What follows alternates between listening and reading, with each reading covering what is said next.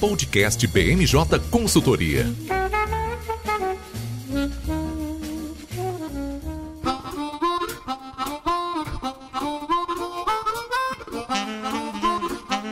Todos, sejam muito bem-vindos, muito bem-vindas. Eu sou Érico Yama, consultor e análise política da BMJ e esse é mais um podcast BMJ para tratar dos principais temas políticos e jurídicos que movimentaram a semana. Nessa edição vamos tratar do primeiro debate entre os candidatos à presidência na campanha do segundo turno, agendado para domingo. Além disso, iremos abordar o perfil do Congresso eleito com predominância de parlamentares de centro-direita e também as falas do presidente Jair Bolsonaro sobre a possibilidade de aumentar o número de ministros do Supremo Tribunal Federal. Para analisar esses tópicos, hoje temos como convidadas Gabriela Rosa, coordenadora de Jurídico Tributário da BMJ. Tudo bem, Gabi? Tudo bom, Érico. É muito bom estar de volta. Seja muito bem-vinda, Gabi. Gabi que teve fora por um período em licença maternidade. Também participa do podcast a Gabriela Santana, coordenadora de legislativo da BMJ. Como vai, Gabi? Estou bem, Érico, e bastante feliz de estar aqui com vocês de volta no podcast. Seja muito bem-vinda, Gabi. E também uma velha conhecida aqui do podcast, a Raquel Alves, consultora em análise política. Seja muito bem-vinda, Raquel. Olá, olá, Érico, olá, meninas. É muito bom estar aqui com vocês essa semana novamente.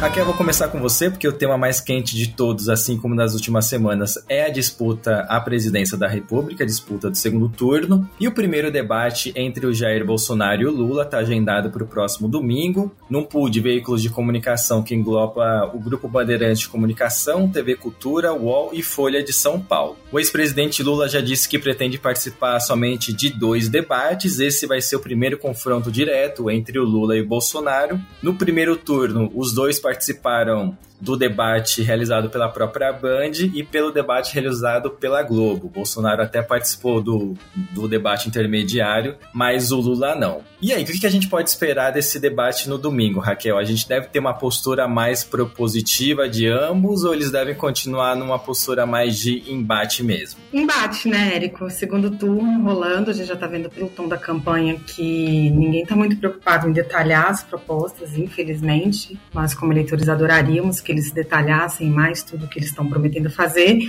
mas as estratégias já estão definidas e elas não passam pelo esclarecimento das propostas, não. O presidente Bolsonaro deve ir para o debate, né? Alguns interlocutores dele falam que ele vai para a guerra mesmo, que ele vai para o ataque direto, para tentar desestabilizar o ex-presidente Lula, ver se consegue repetir aquele momento de descontrole que o petista teve no debate da Globo, quando ele foi para cima do candidato Kelmo. Então a gente vai ter aí um presidente Bolsonaro aguerrido, que lembra muito o presidente Bolsonaro de 2018 que fez parte importante da sua campanha né, no ataque no conflito. O que talvez chame atenção é que, ao mesmo tempo que ele vai para o ataque, ele, o presidente Bolsonaro está é, trabalhando fora, né, nas, nas peças publicitárias, nas, nas, entrevistas que tem dado, em passar uma mensagem de ser mais ponderado. Né? Existe até uma expectativa de que ele agora veicule inserções é, pedindo desculpas por frases preconceituosas, pela falta de compaixão na, durante a pandemia, né? Ele está muito preocupado em conseguir sair do espectro dele, né? Furar a bolha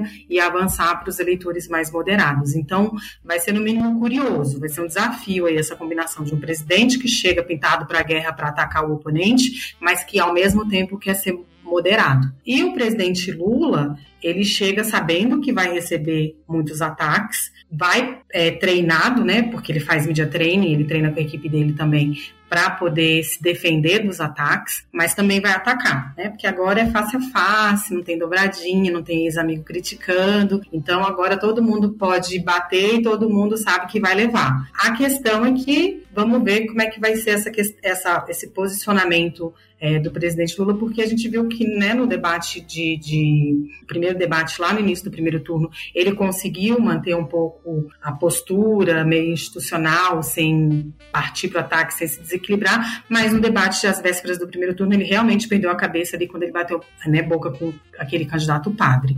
Então, assim, não temos uma expectativa de avanço real, que a gente vai ter, é, na verdade, é uma um debate que vai ser praticamente uma queda de braço televisionada, em que os dois vão tentar avançar para fora de seus aspectos na estratégia de induzir o outro ao erro, de desqualificar o outro, mais do que se qualificar apresentando propostas. E Raquel, no primeiro turno, a gente observava que, ao menos nas peças publicitárias, no horário da propaganda na TV e no rádio, havia uma postura mais propositiva dos candidatos, principalmente do Lula e do Bolsonaro. No segundo turno, nem mesmo na propaganda do rádio e da TV, essa postura mais propositiva vem acontecendo, né? Os ataques estão intensificados, inclusive no rádio e na TV. É, assim, agora na, na fase de propaganda eleitoral, a gente deve ter aí a gente deve ter o ingresso né, da senadora Simone Tebet nas peças publicitárias do, do, presidente Lula, que devem dar uma suavizada aí nessa, nessa coisa mais dedo no olho. Mas no que diz respeito a, a, a, ao que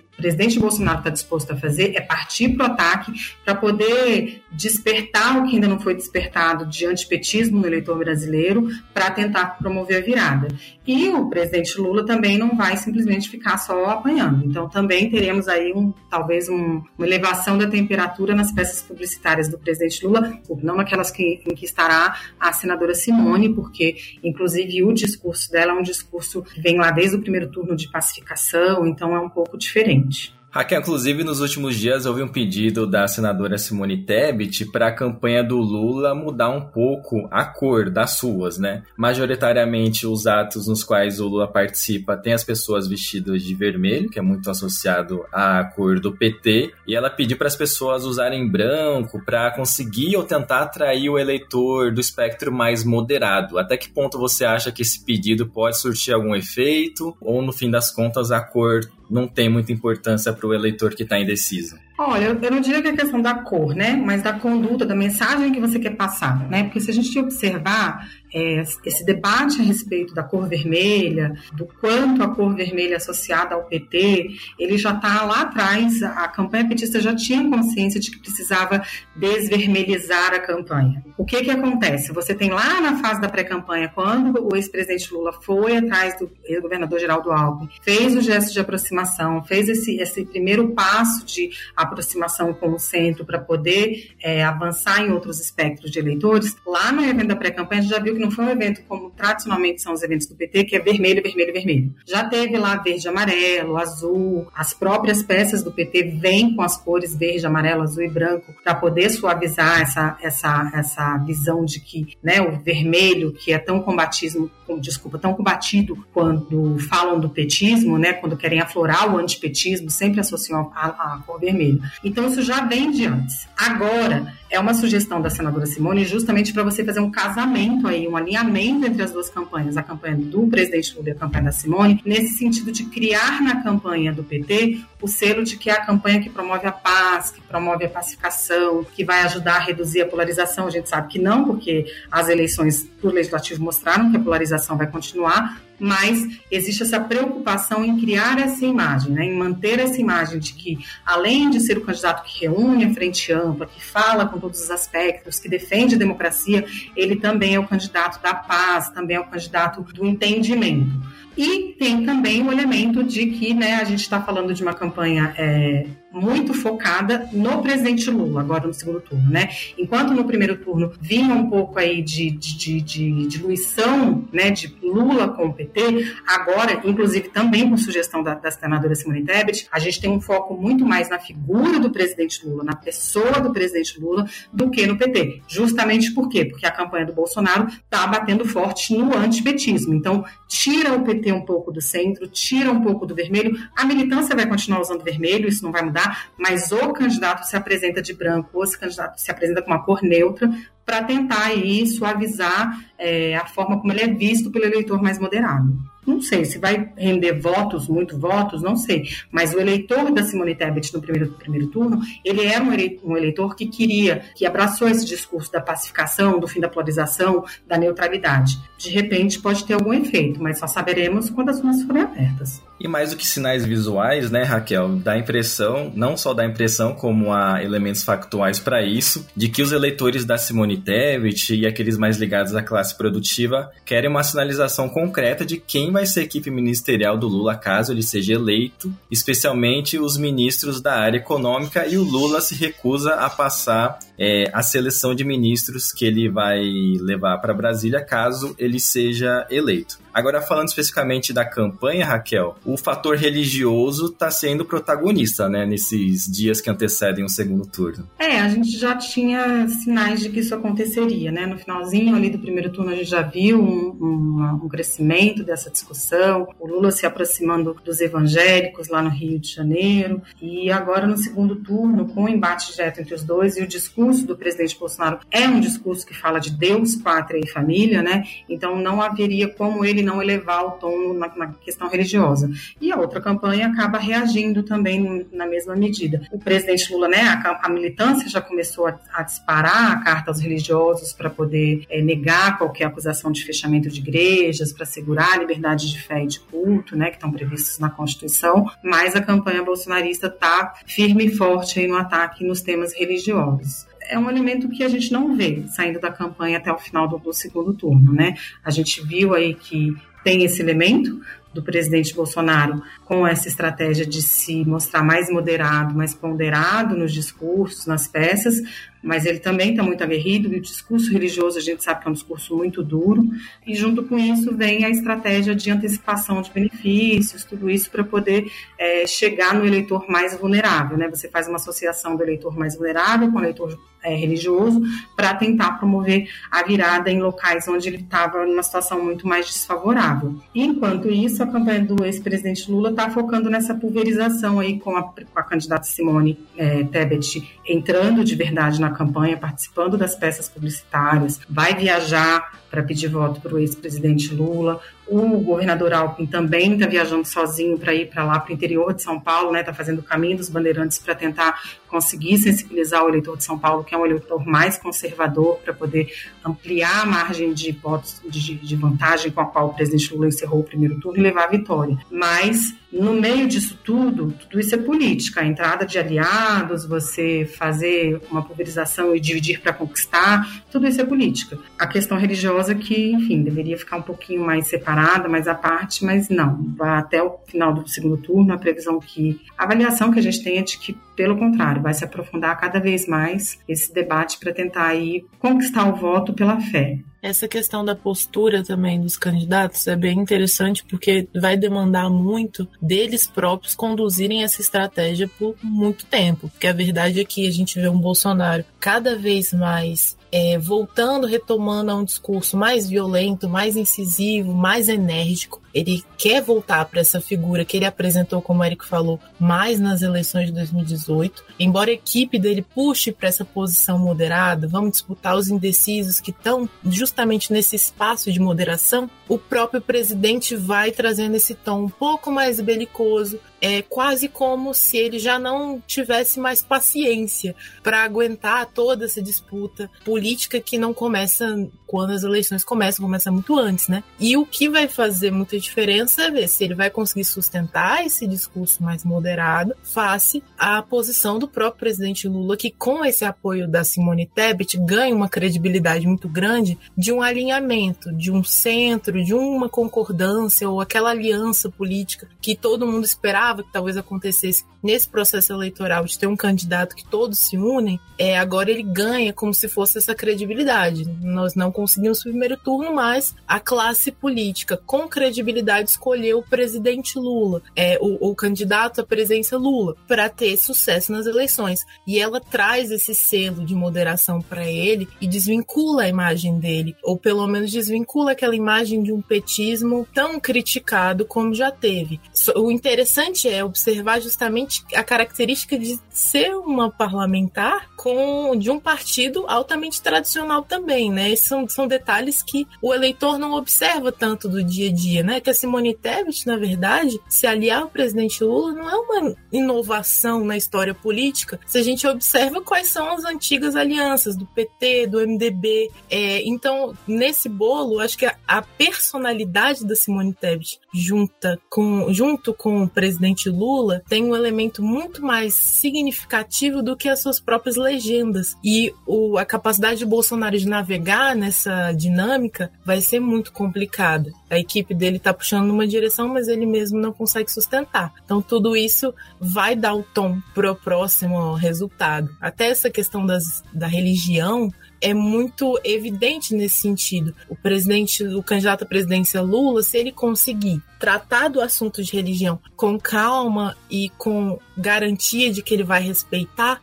o medo em relação ao fechamento das igrejas, por exemplo, ele se atenua. Enquanto o presidente Bolsonaro vai trazer a dinâmica do terror. Você que tem uma, uma religião, você tem esse temor de ter a igreja fechada, a própria questão da liberdade de imprensa, da, da possibilidade do ex-presidente Lula via regular a imprensa. Então, todos esses elementos eles vão se contrapor, um tentando ser calmo e o outro tentando criar uma narrativa de medo.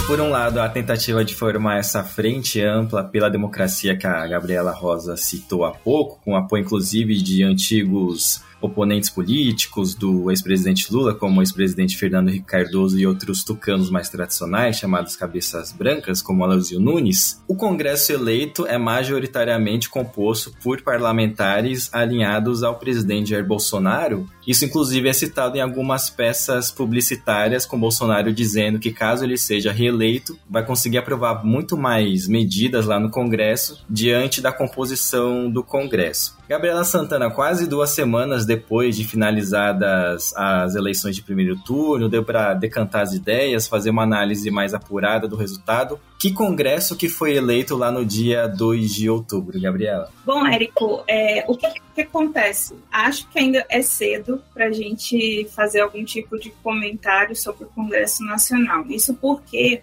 é, o time legislativo da BMJ esteve na semana passada na Câmara dos Deputados e no Senado, tentando colher a percepção né, do que estava acontecendo, como é que as assessorias, os parlamentares estavam vendo esse segundo turno. E o, a sensação que a gente tinha, e a gente perguntou para várias pessoas, e aí, o que, que você acha que vai acontecer? Todo mundo, ah, essa é a pergunta de um milhão, sabe? Está tudo muito incerto. A gente percebeu algumas tendências. Fomos em gabinetes de deputados que se apoiaram na candidatura do Bolsonaro para reeleição. É, fomos também em parlamentares mais, mais moderados, né, digamos assim, no espectro político, e alguns também mais à esquerda. O que a gente percebeu dos mais ligados a Bolsonaro era que havia um movimento do próprio presidente da República de acioná-los para conquistar as bases deles, né? Então, aquele trabalho de formiguinha mesmo. Olha, a gente quer capilaridade, a gente quer que vocês cheguem ali nos lugares onde a gente não consegue chegar tão bem. Então, conversem com as pessoas de vocês e convençam a, a votar em, em, mim. Já a candidatura do ex-presidente Lula, é, eles estão eles agora não tanto, mas eles estavam se reorganizando mesmo, procurando os apoios necessários, porque eles sabiam que tinham, é, apesar de ter uma vantagem nas pesquisas eleitorais, eles tinham um grande desafio, né? Porque os maiores colégios eleitorais ali, a gente tinha o, o Zema já declarando apoio a Bolsonaro e São Paulo, onde a maioria da população votou no Bolsonaro para presidente. Então a gente sabe que a diferença de votos entre eles no, no primeiro turno é, se daria nos grandes colégios eleitorais. Boa notícia para é, a campanha do ex-presidente Lula foi que houve ato ali é, em Minas Gerais e ele recebeu grande apoio. Então estão dizendo, e acho que também é um pouquinho cedo para a gente perceber isso, que o apoio do Zema não foi tão eficaz quanto era pensado para a campanha do Bolsonaro. É, e a gente tem aí o que a Gabi também falou, né, sobre é, um, um, desprendimento aí, um, estratégias diferentes é, para cada candidato. No dia 12 de outubro, a gente teve Bolsonaro indo para Aparecida, é, inclusive tivemos alguns, algumas questões com alguns manifestantes pró-Bolsonaro lá, e a gente teve o ex-presidente Lula visitando o Complexo do Alemão. O Congresso eleito, a gente já sabe que ele está mais à direita e mais ao centro, é, mas isso não significa que ele não trará governabilidade para um eventual governo Lula. Isso porque nós temos partidos agora, um grande partido que é o PL, e a gente também tem partidos que devem se unir em federações, como o PP e União, que não necessariamente todos os parlamentares que estejam nessas legendas vão votar é, necessariamente contra o governo Lula. A gente também tem um possível governo Lula não tão à esquerda no que, no que diz respeito à pauta econômica. Então, isso pode ser que também traga um pouco mais de voto e coesão lá dentro do parlamento. Mas a gente sabe que sim, vão, a gente vai encontrar algumas resistências caso o ex-presidente Lula seja eleito, sobretudo no Senado, onde a bancada do Bolsonaro está bem coesa, né? Tá, tá, tá grande. Então, ele elegeu grandes nomes do governo dele para o Senado e certamente é, esses nomes vão sim é, dificultar o governo, um, um, eventual governo Lula. É, dos 27 senadores eleitos, 14 são do partido do presidente Jair Bolsonaro, o PL, e a gente chama atenção também para a eleição da Damares como senadora do Distrito Federal, que passa seu nome cogitado para a presidência do Senado, eleições que ocorrem em fevereiro do ano que vem. Só para lembrar, na disputa pela mesa da Câmara dos Deputados, o presidente Arthur Lira, atual presidente, desponta como favorito à reeleição, já, já no Senado, Rodrigo Pacheco, que nos últimos meses se distanciou um pouco do governo, não é um nome com tanta força assim na disputa à reeleição. E o presidente Jair Bolsonaro, vou chamar de volta a Gabriela Rosa aqui para conversa, sabendo da força que ele vai ter no Senado, especificamente se for reeleito, falou no último fim de semana da possibilidade de, quem sabe, é, engatilhar no Senado, no Congresso, discussões sobre o aumento do número de ministros do Supremo Tribunal Federal. Hoje, a composição do Supremo tem 11 ministros, dois deles indicados pelo presidente Jair Bolsonaro. Fazendo uma linha temporal e trazendo uma análise do que representa essa declaração do presidente Jair Bolsonaro, Gabi, o que, que a gente pode tirar? Fica mais no espectro de fazer um discurso para mobilizar suas bases, para deixar os ministros do Supremo com uma postura um pouco mais retida quando tratam de temas de interesse do presidente Jair Bolsonaro? Ou essa é uma ideia que pode seguir adiante caso Bolsonaro seja reeleito? Olha, Érico, essa ideia, ela é uma ideia que veio na boca errada, no tempo errado, digamos assim. É, existem parlamentares que hoje estão eleitos, que já foram garantidas sua recondução, que são grandes apoiadores de mudanças na composição do STF. A verdade é que uma reforma no Poder Judiciário é um assunto que está sendo amadurecido já tem alguns anos, porque o, o problema que é considerado o fato social do ativismo judicial, ele não surgiu na boca do presidente Jair Bolsonaro. Pelo contrário, na verdade, ele surgiu na boca de vários parlamentares mais atuantes politicamente, há muito mais, com muito mais presença na mídia, enfim, que o presidente que teve essa, essa visibilidade maior nesses anos presentes, né? A verdade é que existe um certo número qualificado na direção de uma reforma do Poder Judiciário e fala-se muito não só da mudança na composição, que seria de 11 para 15 ou 16 membros, mas fala também, falam-se também de reduzir o escopo do do tribunal. Que a verdade é que a gente tem uma série de tribunais constitucionais no mundo e o Brasil tem um tribunal que, além de julgar matérias constitucionais, é a última instância recursal. Tanto que fala que é a quinta instância. Então a gente tem realmente essa figura de um tribunal mais proeminente. E a ideia seria para restringir, para que o tribunal julgasse apenas matérias constitucionais. Então existe sim uma tendência nessa direção. Só que o presidente Jair Bolsonaro, por ele ter construído ao longo do seu governo e até um pouco antes, uma, é, uma personalidade muito negativa ao Poder Judiciário, ter feito uma série de relacionamentos conflituosos dentro desse poder, ele acena para um discurso de autoritarismo. E aqueles que são contrários a essa mudança não necessariamente são contrários às mudanças no tribunal, mas tem muito medo do fato do Bolsonaro estar tá usando esse discurso como uma tentativa de influenciar o tribunal. É, a verdade é que outros partidários de uma linha ideológica, de uma política diferente, como o Bolsonaro está trazendo, é, a gente tem a figura do ex-presidente Donald Trump nos Estados Unidos. Ele chegou a fazer alegações de mesma natureza na sua campanha, falando que mudaria a composição da Suprema Corte norte-americana para ter mais indicados é, e poder movimentar um pouco melhor aqueles jogos já pré-estabelecidos, né? E aumentar a maioria conservadora. Hoje, no Brasil, se uma medida dessa natureza acontece, ela vai ser muito criticada porque vai ser vista como uma tentativa de manipulação do presidente no tribunal é, e não uma tentativa de modernização é, e pode ser questionada judicialmente e esse é um grande problema. Inclusive, né, Gabi, é, essa questão de ser uma ofensiva, uma iniciativa, um discurso, como você disse, no pior momento, feito pelas piores pessoas, porque não era hora de trazer isso para a campanha, e isso foi trazido, e o presidente Arthur Lira precisou correr para dizer que não é o momento para se discutir algo assim. É uma, uma ação que visa, assim, o enquadramento do, do, do, Supremo Tribunal Federal às vontades do Executivo, né? E, e daí vem toda essa preocupação com o discurso autoritário, porque, afinal de contas, as mudanças em composições do Supremo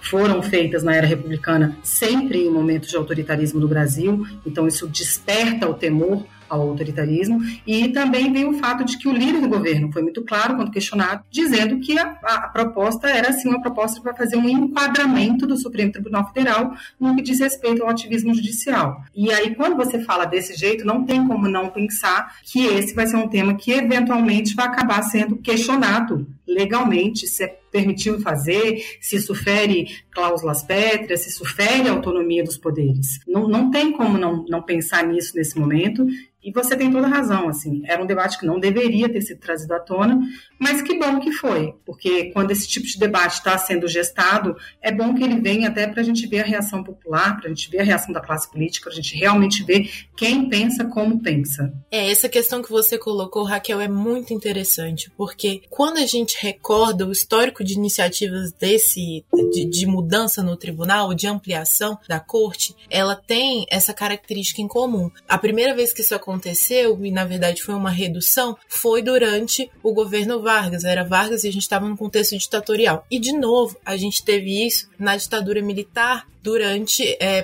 por meio de atos institucionais. É, foi o ato institucional número 2, inclusive, que fez essa alteração. E uma coisa que essas dois episódios têm em comum, que a gente tem que fazer justiça, é que foram atos unilaterais de um poder perante o tribunal. É, essa proposta que está sendo levantada, ela se diz para ser por meio de uma proposta de emenda à Constituição. E aí seria uma proposta feita, construída dentro da, do Congresso Nacional, aprovada pelos parlamentares, pelos dois turnos, tanto na Câmara quanto no Senado, e aí faria essa alteração no STF. Quando a gente pensa num cenário do próprio STF analisando a constitucionalidade dessa medida, a gente entra num looping político. Teve até essa frase não é minha, é de um constitucionalista muito conhecido no direito, Lenny Streck, ele falou essa expressão e eu achei ótimo. Esse looping político, porque quando você tem o poder legislativo usando os instrumentos formais corretos para mudar a Constituição, e aí você questiona isso e quem decide é o STF, que foi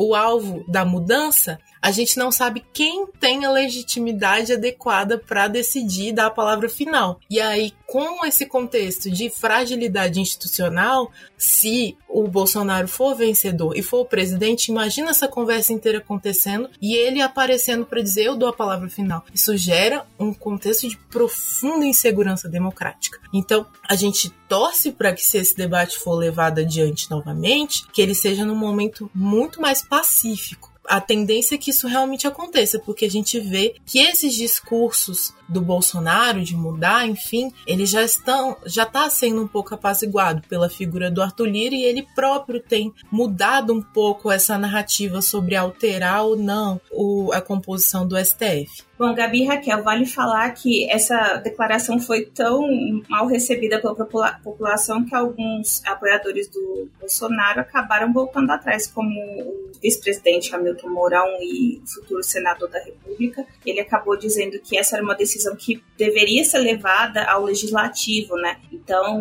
vê-se que realmente não foi uma, uma declaração tão bem aceita pela população em geral. É, e aí, falando também em legislativo, só para puxar um pouquinho o gancho, que eu queria complementar o que eu tinha falado lá atrás, e até falando sobre essa questão do autoritarismo, pauta conservadora, e pensando num possível, é, possível presidente novo presidente da Câmara, do Senado Federal, o nome da sena, futura senadora, né, da Maris Alves, pode ser é, viável, sim. A gente, aqui no Distrito Federal, podemos falar aqui porque todos nós que estamos participando podcast Somos, moramos aqui no Distrito Federal, a candidatura dela parecia inviável há um mês atrás. De repente, ela subiu nas pesquisas, conseguiu desbancar a favorita ao Senado, que era a Flávia Arruda, e a gente teve o afastamento, como o Érico pontuou, do Rodrigo Pacheco do, do atual governo. Então, se o Bolsonaro foi eleito, eu não descarto a possibilidade dela ser presidente do Senado. E eu acho que, falando de pauta do que seria levado ali, eu acho que, até pelo caráter das próprias é, declarações dela, a gente vai ter um Senado falando sim de pautas de costumes. É, não sei é, é, como, como seria visto isso, né? Talvez também aí estressando um pouco, a gente também tem outros apoiadores do, do de Bolsonaro ali eleitos para o Senado, então talvez ele também tenha que alocar essas forças é, e aí ter um equilíbrio, mas eu acho que sim, isso começaria a ser mais debatido dentro do Congresso Nacional. É, Gabi, o que eu penso também é que, como você falou, a questão da pauta de costumes dela ganhar um pouco mais de protagonismo. Eu acho que é meio inevitável que a pauta de costumes ganhe protagonismo. O perfil do, do, do Congresso eleito em 2 de outubro mostra que há uma aspiração do eleitor por representantes que são ligados a essas pautas, então não há como a gente fingir que elas não existem. A gente não tem é, uma figura como houve no começo do primeiro, desse primeiro governo do presidente Bolsonaro, né? Se é que ele vai ter um segundo ou não, se vai ser o presidente Lula, ainda não sabemos. Mas o fato é que lá em 2019 a gente tinha a figura do Rodrigo Maia barrando a pauta de costumes. E agora a gente não tem, nesse momento, ninguém que seja proeminentemente contra ou determinado a barrar essa pauta de costumes. Agora, acho que a eleição da mesa do Senado ela ainda vai trazer mais surpresas para a gente, né? Porque a gente vê aí o nome da, da futura senadora Damares Alves sendo citado como um nome que o, o o grupo bolsonarista gostaria de lançar, mas também já ouvi falar da, da ex-ministra Tereza Cristina, que é uma senadora que já que uma futura senadora que vem de um mandato da Câmara, então ela já tem um certo trânsito ali no ambiente político. Ela talvez pode ser um elemento para complicar aí os planos da Damares de ser presidente do Senado, caso o presidente Bolsonaro venha a ser eleito, né? E a gente tem que lembrar que o senador Rodrigo Pacheco não vai desistir, o ex-presidente Davi Alcolumbre também quer essa vaga, então, ao contrário do que a gente viu durante muitos anos em que as, as brigas estavam concentradas na mesa diretora da Câmara, ao que tudo indica, a disputa pela mesa do, diretora do Senado em 2023 é que vai ser quente pelo visto, Raquel, a gente vai ter mais pastas sendo roubadas, né, nesse, nesse dia. E a, a audiência do Senado vai ficar daquele jeito de novo, tal qual foi em 2019. É, a senadora Kátia não vai estar lá para roubar a pasta. Algum sucessor dela ou sucessora dela vai ter que nos garantir esse momento de diversão num processo tão sério, porque realmente aquilo de roubar a pasta da mesa foi chamou muita atenção e foi o que deu um pouco de leveza para aquele dia tão tenso.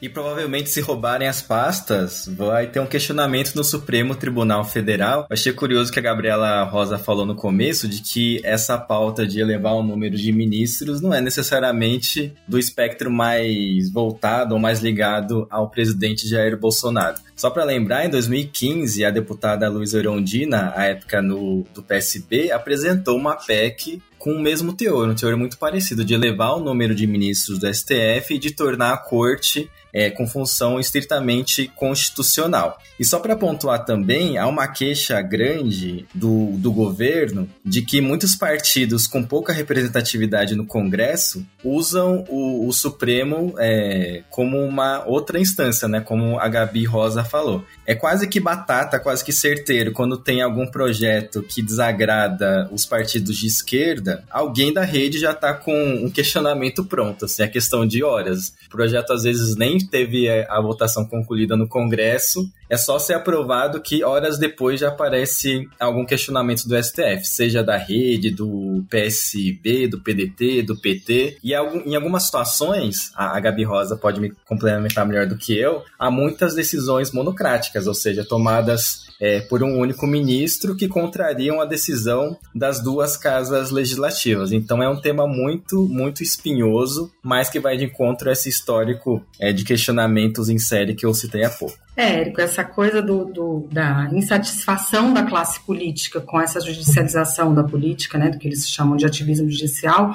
ela é meio que aquela questão que a gente não sabe qual, onde que vem a origem, né, porque a classe política reclama que o Supremo se mete em tudo e, tá, estaria legislando, mas é a própria classe política que provoca o Supremo a se manifestar sobre temas que, como você disse, não, né, esses, esses partidos que geralmente estão entrando muito no Supremo, questionando decisões do do legislativo, são partidos que na prática não conseguem reunir votos para impedir aprovações que eles gostariam de não ver aprovadas. Então, é, é, um, é um problema que você não sabe onde começa, não sabe onde termina, mas como a Gabi falou, não é uma discussão nova. Há muito tempo lá no Congresso, você já quer, você encontra gente que quer circunscrever o o escopo de decisões liminares, que quer controlar o que, que o Supremo pode ou não pode se manifestar. Então, assim, não é que com uma eventual eleição do presidente Lula, esse assunto vai morrer. Não, não vai morrer. A gente vai ter esse debate sobre ativismo judicial e sobre a judicialização da política, ele vai existir seja qual for o governo.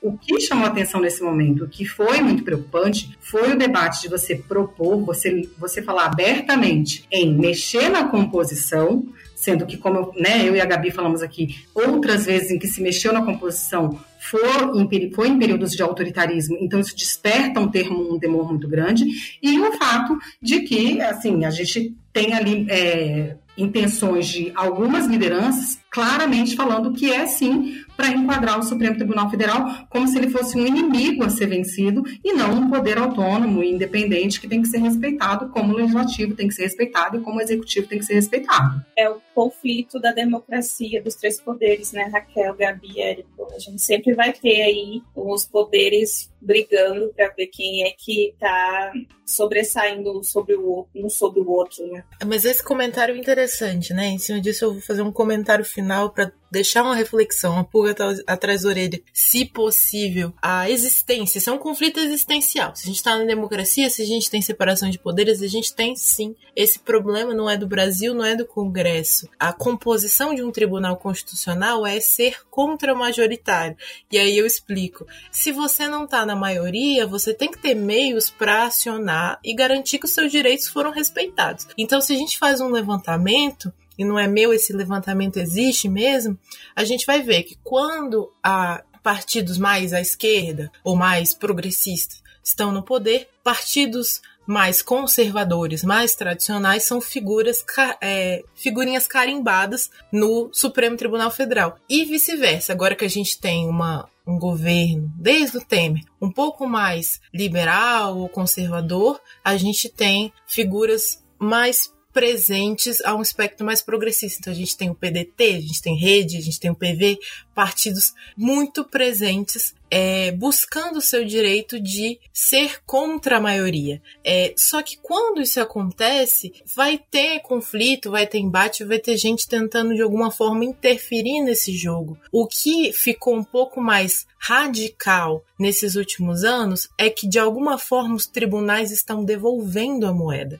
Então, não é só mais o poder executivo determinando e tentando de alguma forma controlar o poder judiciário e navegar no poder legislativo. Agora, o poder judiciário também quer fazer parte da praça dos três poderes, também quer estar nas mesmas reuniões que os líderes da Câmara e do Senado sentam. Eles também querem, é, de alguma forma, influir na pauta, no rito de impeachment. Vai ter um um inquérito administrativo que vai sim analisar se teve fake news ou não naquele discurso parlamentar. E a gente vê pela figura do Daniel Silveira que Re... existe regra nesse jogo e agora os tribunais eles estão impondo essa regra. Então eu vejo como um momento também de maior tensão, porque não é só o poder executivo e legislativo que estão puxando de um lado, mas agora o judiciário resolveu puxar também. E o problema disso, acho que eu já falei em um outro podcast que eu participei. O poder judiciário não tem força própria, ele depende das outras forças, dos outros poderes estarem do seu lado. Então, quando a gente tem uma perspectiva de Congresso Nacional centro-direita, o poder judiciário se isola se o presidente Jair Bolsonaro for vitorioso. Se ele tiver uma derrota nas urnas e o Lula for vitorioso, o Lula terá a oportunidade de apoiar o Poder Judiciário e, de alguma forma, se opor a essa, esse antagonismo aí centro-direita que vai se colocar no Congresso Nacional. Então, essa composição de forças e aliados vai ser muito interessante, dependendo do resultado no dia 30.